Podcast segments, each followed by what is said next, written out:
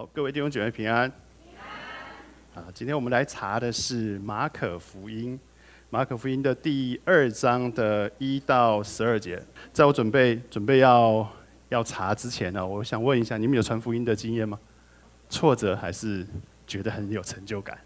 人听到我们谈的福音，他的反应百百种，对不对？我们最期盼的看到就是人，因为我们所分享的，他们就哇相信了上帝，他的生命因此而改变。这是我们所最希望看到的，但是我们也常常看到的是，好像所传的好像是投进了一个无底的深渊哈，连个涟漪都不会产生。我们今天来看两群人面对耶稣的态度，或许你会觉得释怀一些。马可福音第二章第一节到第十二节，我念单数节，各位念双数节，我们一起把这段经文念完，好不好？马可福音第二章第一节，过了些日子，耶稣又进了加百农，人听见他在房子里，就有许多人聚集，甚至连门前都没有空地。耶稣就对他们讲道。第三节，有一个人带着一个摊子来见耶稣，是用四个人抬来的，因为人多不得进前，就把耶稣所在的房子拆了房顶。既拆通了，就把摊子连锁躺卧的褥子都垂下来。耶稣见他们的信心，就对摊子说：“小子，你的罪赦了。”有几个文士坐在那里，心里议论说：“这个人为什么这样说呢？他说健忘的话了。除了神以外，谁能赦罪呢？”耶稣心中知道他们心里这样议论。就说你们心里为什么这样议论呢？或对摊子说你的罪赦了，或说起来拿你的褥子行走，哪一样容易呢？但要叫你们知道，人子在地上有赦罪的权柄，就对摊子说：“我吩咐你起来，拿你的褥子回家去吧。”那人就起来，立刻拿着褥子。当众人面前出去了，以致众人都惊奇，归荣耀与神，说：“我们从来没有见过这样的事。”的确，归荣耀与神，我们从来没有见过这样的事。我们一起低头祷告，天父主，求你今天的圣灵能够继续的在我们当中，主这一个美好的祷告会。将在你的话语当中，让那个圣灵在我们心面力量持续的、持续的在我们心当中不断的长大。主，我们感受到你的爱，主，我们也要明了你在我们生命当中的心意。这样子祷告，奉主耶稣基督名求，阿门。其实耶稣基督一开始早期的服饰，这个第二章马可福音第二章，其实是耶稣基督刚早期开始服饰没有太久的时间。他早期的服饰其实都在加利利地区，尤其尤其是今天我们所读到的加百农这座城市，这是一个小海港，这个是在加利利海北边的一个小海港，它。他常常以加百农城为他的服为他的中心。怎么说呢？他常常会在住在加百农几天，然后就出去周周围的乡村出去走几天，再回到加百农城里面来。所以他在这里，在这个加百农城里面，他行过非常多的事情在这里。譬如说，在会堂当中赶鬼的事件发生在加百农，好，就发生在加百农。譬如说，医治彼得的岳母，他们就住在加百农。譬如说，他医治了非常多。那天晚上，彼得岳母得医治了之后，他医治了非常多的人，有非常多的人被赶鬼要得着医治。在哪里？加百农。耶稣有许多的，有几个门徒，至少我们现在知道了几个门徒是在加百农被呼召的。譬如说彼得，譬如说约翰，譬如说安德烈，譬如说像雅各，譬如还有一个税吏利位，又称之为马太，就是马太福音的作者。马太也是在加百农的税关上面。被呼召的，所以或许耶稣基督在这个城市稍有名气哈。他这边就一开始就说，他回来了之后呢，他回来了之后又又他又进了加百农，人就听见他在这里，因为他稍已经已经有名气了，所以他回到这里来的时候，人就开始聚集了。经文就告诉我们说，有许多人聚集，聚集在耶稣基督所住的那栋房子里面、呃里面、外面都聚集了，然后门前都没有空地可以坐。那耶稣基督怎么说呢？今天我今天呃文经文告诉我们说，他就对他们讲道啊，就对他们讲道。呃，你若去上网去查查 Forum House 这个东西，你就会跳出一大堆类似这样的图片。他的房子的房顶是平的，然后我们把房子屋顶切开之后，你会发现右边关牛羊牲畜的是兽栏，左边呢是他们的储藏室、他们的工作间，有的时候有人会在这边生火做菜，所以中间一个走道，左边是是储藏室，右边是牛羊兽栏。他们就这样，然后后面呢才是他们住的房子，才是起居室。然后有些房子家里面比较有钱的，他们会在楼上搭一个二楼。夏天的时候会住到上面去，因为夏天天气比较热，那住在比较高的地方比较通风，所以他们会住在上面。所以最重要是这个屋顶是平的，这个屋顶事实上它是用木片做的，平的，然后它在上面呢会涂上粘土。木片其实主要就是遮那一个。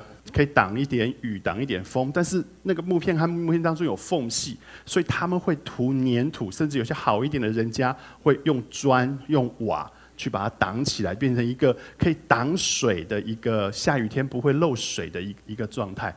那它整个下层呢是用屋梁，就是木木条、屋梁、柱子把它整个这样撑起来的一个结构。那这就是耶稣可能。去的地方，所以那个房子呢，耶稣讲到的时候，有可能是在这个储藏间这边讲，然后人群就坐在这边，然后外面还有他们院子，很有可能就坐在这个地方。刚才的这个故事呢，这个主人翁呢是一个摊子，对不对？讲到那个摊子，朋友四个摊，四个朋友啊，跟那个摊子，圣经只有讲这么多，没有告诉我们说他怎么瘫痪的，没有说，没有说他是因为因病呢，还是因为伤呢，还是怎么样，没有说瘫痪的，我们只知道。他就他就是这样子瘫痪的，但是可以猜想得出来，这样子生活应该是不容易的。当他越越长越大的时候，你孩子还小的时候，你父母亲养你是必然的。当他 父母亲渐渐变老，他渐渐变变长的时候，他得要依赖他的家族、他的家庭帮助他才能够过日子。除此之外，我猜想了，你想想看，这样的生活，你心情一定不会好，对不对？那有一些有瘫痪的人，他们很有可能会有那种。神经炎啊，海强哥是不是患肢痛还是什么东西反正就是他会，即即使是我下半身已经不遂了，但是我明明没有感觉的肢体，我仍然会感觉到刺痛啊，这是有一一定比例的人会有这种现象，所以那个疼痛是会随时随在的，如影随形。那个时候应该没有止痛药，没有吗啡这种东西哈，所以。我猜想，应该他就是一直会一直这样痛着，一直这样痛着。当你这样子的状况，你白天你的家庭是你必须靠你的家族过日子，然后你每天会这样疼痛，你觉得你心情会好吗？你的脾气会好吗？你觉得你会是一个笑口常开，然后保持微笑，还活还能够跟人家说笑话的？我觉得我觉得很难，这真的是非常的难。他的人生呢？你觉得有希望吗？看起来是无望的，对不对？看起来是无望的。然后他，我猜想他可能心里面也觉得自己无望，他可能自己也觉得无望。这个状况是这样子嘛？这让我想起了那一个，呃，有一个血肉的病、血肉的妇人，他在医生手上花尽他所有的。我猜想这一个瘫痪的人，他的家庭也应该会这样子对他。当他花尽了所有，一切都没有办法改善的时候，那个绝望会是存在的。所以这一个主人公，这一个我们今天看到这个摊子，心里面可能放弃自己了。他很有可能是愤世嫉俗的一个人，他很有可能是一个退缩的人，他很有可能是会是一个拒绝人的人。这是一个可我们猜测他可能样貌，他可能对很多的事情是负面的，可能是不抱着希望的，可能是这样。因此，当这一个四个朋友听到说：“哦，耶稣回到加满东来了。”于是他们就想说：“我们约这个摊子去看耶稣，或许耶稣基督可以医治他身上的这个疾病的时候，你觉得他的回应是欣然接受的吗？可能，但最我觉得最可能的是，他可能说我不要去，他可能说我不要去。”他可能会觉得说：“我干嘛要再去呢？干嘛再去一次挫折呢？我我干嘛要听你们的？还可不要去。”各位受伤的人通常会伤人，对不对？我猜想这个过程当中应该让这四个朋友不是很舒服。好，我们现在把眼光从这个摊子移到那四个朋友身上。你遇到一个这样子的一个摊子，他他不肯配合，所以这四个人非得好说好说歹的，然后要连骗带劝，然后连押带按，把他给弄上那个担架啊，把他弄上那个担架，然后还要想办法给把他给固定在那个担架上，然后他们就四个人就扛抬这个摊子，诶，希望他不会太重哈，就是扛抬那个摊子到了这一个房子的外面，他发现这个房子外面挤满的人，如果是你，你会怎么做？进不去嘛？连我都走不进去，更何况那个摊子怎么办呢？那就先回家喽，明天请早啊，就挂号没挂号挂上的话，明天再来挂。但是这四个人却很奇怪啊，他们却连一个晚上都不愿意等。你没有看到？你有？如果你有这样子的朋友，你真的会觉得他是你的好朋友。他连一个晚上都不要等，这个人不知道摊了多少年了，差一个晚上吗？不差呀。但是他们却连一个晚上都不能等。他们就坚持要让耶稣看见自己的朋友，他们没有用排队，没有用挂号的方式，他们直接插队。圣经上说什么？圣经上说，他们就在耶稣所在的那个房子，就是刚才那个房子，他们就从屋外面，通常这种房子，它在院子的外面有一个阶梯，可以直接爬到二楼去。他们就在屋子外面把那个那个摊子就抬抬抬抬到那个那个屋顶上。他们在耶稣所在的房子拆了房顶，既拆通了，就把摊子连所躺卧的褥子都垂了下来。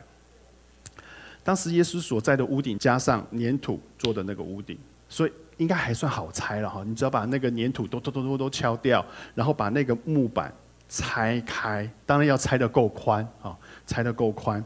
然后呢，然后要算准那个位置，然后再把摊子垂下去。这个时候是最危险的。因为四个人得要同步，如果你有一个人稍微快一点，摊子从那个褥子当中滑出去，那他就直接见天赋了，然后就就不用再做后面的这些努力了哈。那所以就他们他们就为了这一个人，他就非常的努尽力，一直不断的做做做做这件事情，很费时，对不对？你从家里面说服他，弄弄他上摊，弄他上上担架，然后。弄到这个门口进不去，然后再爬到楼上去，然后再把那个那个楼板给拆开，然后把人给垂下去，很花时间呐。整个晚上搞不好都在搞这件事啊，费不费力呢？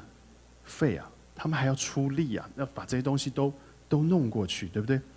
那他们付出的还不止这一些。你想想看，当他们在拆屋顶，这个屋顶下面都是人呢。耶稣基督坐在这里讲道，这边都是人呢。然后屋顶再拆掉了，拆了之后那个血、石头、土块噼里啪啦就掉到底下来。你觉得楼下的人会怎样？哇！我才刚洗的头哎，你在搞什么？好，啊就开始破口大骂，就开始骂上面那四个人。好啊，你把房子拆了，屋主嘞，你把我房子拆了还不给给给人住？你在搞什么？那个屋主也 也也是要大骂。所以你拆了房子之后，你是不是要还跟人家道歉啊？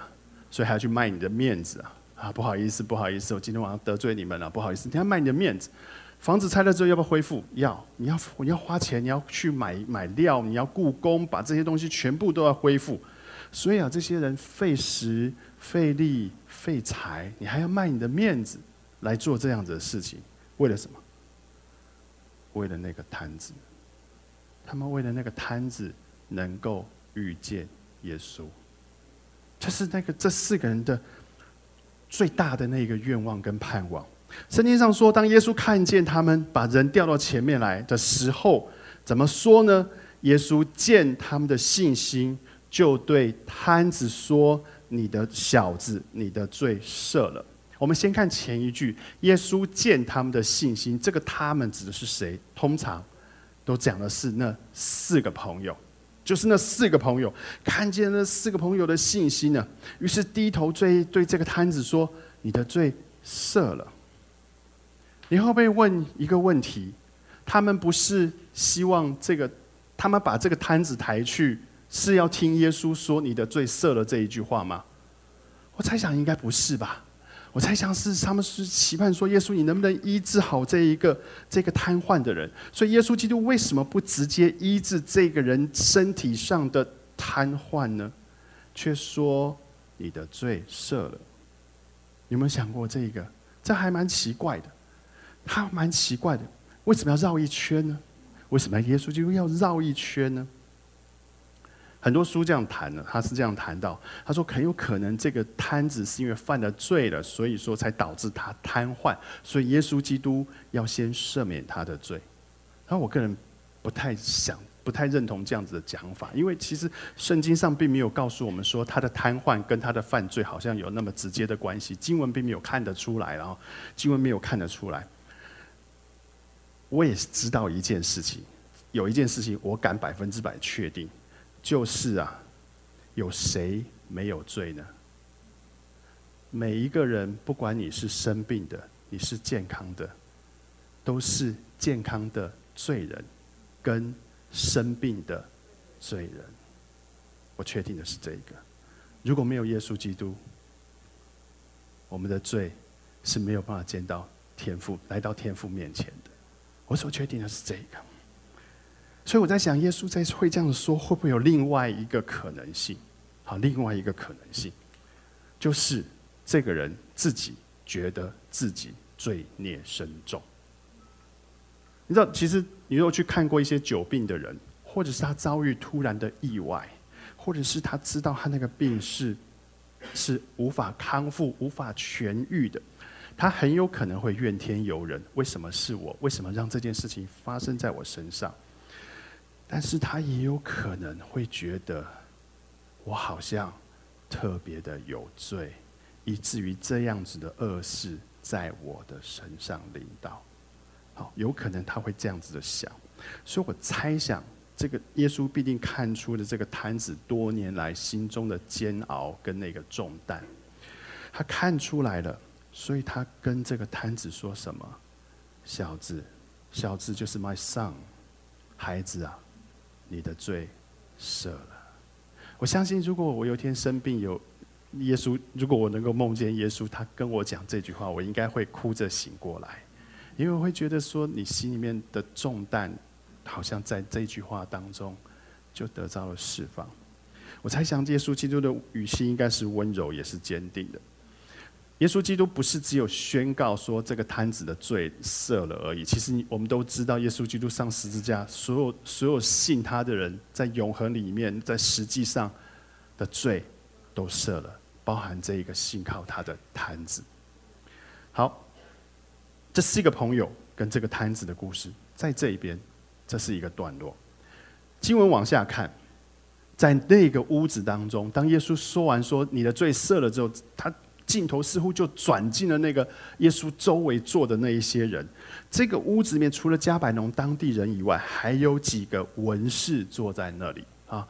那还有几个文士坐在那里。路加福音说，这一些文士啊，是从加利利地区、从犹太地区、从耶路撒冷来的。路加福音记载同一段经文，记载在记同一个故事的时候，他有讲到这些文士的背景。加利利地区、犹太地区、耶路撒冷，那是一个更广泛的一个区域，组成了一个观察团啊，来观察耶稣基督这一个人。这些文士他们是法律专家。如果你从他的背景、从各个地方来的话，你就会知道一件事情：他们有一个任务在身上，就是他们在监督，他们在确认，监督什么？监督耶稣这一个人，他们所做的、他所说的是不是合乎？他们所说、他们所认知的那个信仰，他们也要确信耶稣基督的言行举止有没有背离他们所相信的以色列的传统，这是这群人在做的。但是他们似乎只在在乎耶稣基督讲讲道过程当中有没有什么讲到关不合规定的地方，他们似乎没有看见。有一个受苦的人躺在那里，从屋顶上垂下来。他们似乎没有看见他们的那些朋友热切的期盼这个摊子能够得着医治。他们完全没有看见，他们也没有看见耶稣基督为这个摊子所做的，因为他体察了那个摊子内心的煎熬所说的那一些话。他们反而因为这一句话说什么？这个人怎？这个人为什么这样说呢？他说了健忘的话。除了神以外，谁能赦罪呢？他只听见了耶稣说：“对那个摊子说，你的罪赦了。”当他听见这句话，这些人听见这句话之后，心中的警报器，那个宗教警报器就叮就开始响起来了，警铃就开始大作了，逮着了，被我逮着了，你这个耶稣基督，你逮你这个耶稣被我逮着了，你说了健忘的话。这一当这一切他心中他们开始这样想的时候，我们看一下这一段经文。耶稣心中知道他们心里这样议论，就说：“你们心里为什么这样议论呢？”这是和合本圣经的翻译，但是真正的，但是其实原文当中有有一个词被和合本给省略掉了，就是下面那一个翻译：耶稣心里立刻。立刻、立时、同步，他知道了他们心里的议论，就对他们说：“你们心里为什么这样议论呢？”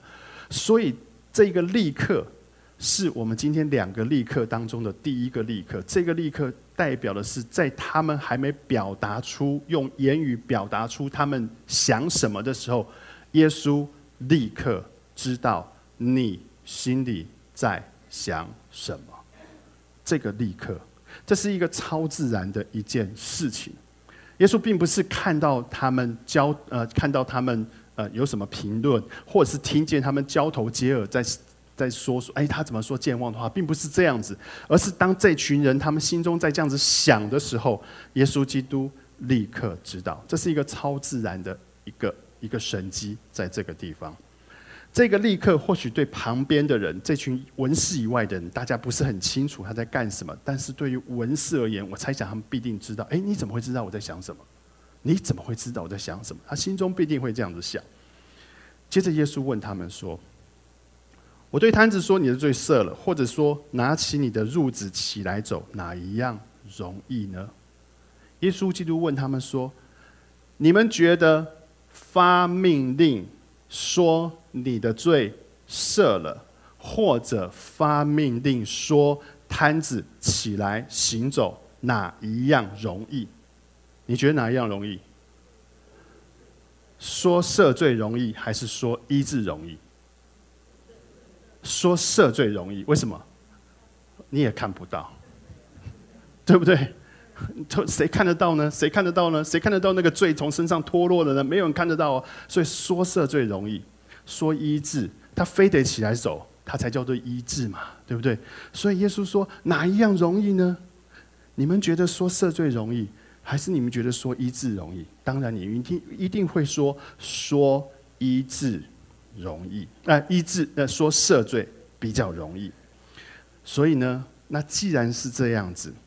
我为了要让你们知道，人子在地上有赦罪的权柄，意思就是我在地上有赦免这个人罪的权柄，我在地上也有叫这个人起来走的那个权柄，所以我就告诉告诉那一个那一个摊子，你要起来行走。这两个权柄来自于谁？上帝，来自于上帝。如果耶稣基督他是一个健忘的人，他说了一些健忘的话，你觉得这个权柄还会在他的手上吗？不会，所以他就说：“那么我就叫这个摊子起来行走。”圣经上说了第二个立刻，圣经上说那人就起来，立刻拿着褥子当众人的面前出去了，以至于众人都惊奇归荣耀与神，说：“我们从来没有见过这样的事。”这里出现了第二个立刻，这是第二个神迹。这个摊子不是被抬回家之后渐渐的好起来，不是，他也不是挣扎了很久才爬起来，然后接着爬出去，他不是，他是立刻没有单言，几乎是同步的站起来就走了出去。当人看到的时候，人群当中就爆出了那个惊呼：“哇，这是什么样的事情呀？”大家开始赞美神。这两个立刻的神迹，其实展现了耶稣基督的权柄和能力，对不对？在这些惊呼当中，我猜想有许多人当天晚上就信了耶稣。猜想当天晚上就信了耶稣，我猜想尤其是那一个摊子，因为他的生命从此而不一样。他是这个整个事件的那一个中心，那个主角。他生命完全的不一样，他被改变了。他可以走路，他可以去种田，他可以去捕鱼，他可以做一切他原本。做不到，但他却渴望做到的事情。他的朋友们呢，也应该很高兴，因为整晚的辛苦，就像你传福音一样，那个辛苦的代价是让你觉得值得庆幸的。这段故事其实有很鲜明的两群人，你们有没有看出来？一群是摊子的那四个朋友，一群是谁？文士，是文士。这四个朋友对着耶稣基督所怀的那个热情，这四个朋友想说，耶稣就或许能够帮助帮助我这个瘫痪的朋友，来帮助他。但是那一群文士呢？他是这样子，插着手在看耶稣要做什么事。这一群朋友，他们费财、费时、费力，你还要卖面子去跟人家磕头，就是要让他的朋友那个摊子能够遇见耶稣。文士呢，在这件事情之后，文士相信了耶稣吗？有没有？没有，有，我也不知道。我也不知道，我猜想是没有，因为从经文上来看，马可的记载上来看，你就会发现文士和法利赛人这一群人，这群观察员之后应该会回去报告，但是报告之后所影响的是那耶稣基督和文士之间的冲突对立是越来越高，越来越高，到最后是剑拔弩张，到最后是耶稣基督。呼召谁，他就比如说呼召马太，他说：“你怎么可以跟税吏和那些罪人一起坐在一起吃饭？”这是文士和税吏说的，所以那一个剑拔弩张的情况越来越高，所以文士似乎是越来越质疑耶稣，他们就越来越敌视耶稣，他们没有看到耶稣是谁。可是各位，在这两个立刻的神迹当中，文士有没有参与？有，文士有参与。甚至第一个、第一个立刻，文士的心中应该会更有感觉，因为我没说，你既然就知道了。但是看起来他们的心里面眼睛似乎是瞎掉了，他们并没有看见这两个神迹，他们没有看见耶稣基督为了释放人身上的恶所做的那一切的努力，他们只看见了人的传统。他们只看见了人所立下的那些规条。好，今天的经文其实提醒我们两件事情，提醒我两件事。我说给你听，他对我的提醒：第一，传福音容不容易？不容易，费财、费时、费力、卖面子，有困难。但是这四个人，这四个朋友，坚持一直不断的做下去。在故事当中，这四个人展现出来那个不惜一切的那一种决心。各位，其实我们并不需要像他们这么大的这种信心，不需要这么大的信心。我们应该做的事，就是把朋友、我们周围的人带到耶稣基督的面前。我们应该做就是这个，带他到耶稣基督面前，让他们遇见耶稣，让他们认识耶稣，让耶稣来解决他的难关，因为他的难关不是我们能够处理的。所以让他能够遇见耶稣。所以各位，刚才钟云牧师有说过了，也为了那件事情祷告过了。五月七号到五月八号的姐妹讲座，不要只有姐妹坐在这里呀！姐妹邀请你的姐妹，那些未信主的姐妹，那些手怕教，那些不不认识神的，一起来参加这个讲座，一起来看到上帝眼中女人应当要有什么样的价值。五月九号是母亲节，我们会有母亲节的一个聚会，会有见证。各位，带你的朋友来，带你的朋友来。你不需要你参加这两个聚会，你不需要为他拆屋顶，你不需要为他拆屋顶，你不需要去跟他磕头，你不需要跟他赔不是，你完全不需要。你对至多只是付替他付一百块的报名费而已，至多是这样，至多是你把他拉来，好好歹死拖活拖拉的把他带到这里来。但是要记得。费时、费财、费力，或者是让你觉得面子有点挂不住的时候，仍然要把人带到耶稣基督的面前。这是我第一个学会的。第二个，福音要扎根呢，其实人心才是重点。福音要扎根，人心才是重点。怎么说呢？其实你看到文士对于耶稣基督的反应，这些人不是没有经历神迹，对不对？那两个神迹，他们也有经历，他们也在现场，他们也看到，他们也知道发生了什么事情。但是这些文士却仍然硬着心肠，不肯接受福音。这让我想起什么？想起耶稣所说的那个撒种的比喻。各位，你们记得吗？撒种的比喻，撒出去了之后，有落在道旁的，有落在荆棘里，有落在石头上面的，有落在好土里的。各位所撒的种子是一模一样的。之所以会长出籽粒来，是因为那个土不一样。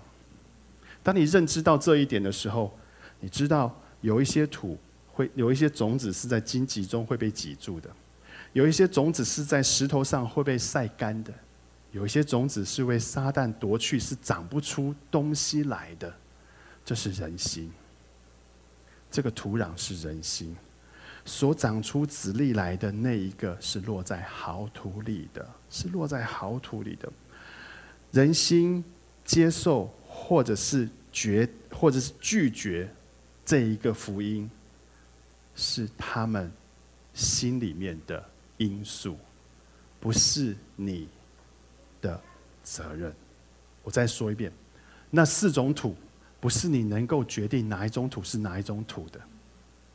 当稻撒出去了之后，稻都一样。什么样的土能够长大，乃是在乎于那个人的心，而不是在乎你的面子、你所的、你所有付出的努力。所以，当遇到这种事情，像今天的文士和群众一样都经历了，但是欢呼的是群众，继续陷害的却是。文士，所以你要知道，我们的责任就仅止于把人带到耶稣基督的面前。所以福音一定得传，但是这个福音能不能在这个人生命当中生根，却是这个人要去面对的问题。前几天新儿去上了一个课程。老师就说了什么叫做信仰？我觉得这这句话还蛮有蛮有用的，就跟各位分享。信仰是什么？信仰是耶稣说耶稣所做的，做耶稣所说的，说耶稣所做的，做耶稣所说的。当我们跟人传福音的时候，你要说什么？就说这个摊子的故事，说耶稣在你生命当中的故事。当你要去做。耶稣所做的是做什么呢？就是去使万民做我的门徒。马可福音十六章的十五节说：“你们要往普天下去传福音给万民听。”那我今天分享到这边，我们一起低头做个祷告。父神，感谢你赐下这么好的夜晚，让我们来这里有这么好的祷告会。主愿你让这一些话语。当我们在祷告当中，胜利的感动在我们的心里面，使我们牢记，使我们常常的经历，使我们知道你与我们同在。凡我们所做的，我们所行的，合乎你的心意，你必祝福。神，我求你祝福每一位弟兄姐妹散去之后的脚步。这样子祷告，奉主耶稣基督名求。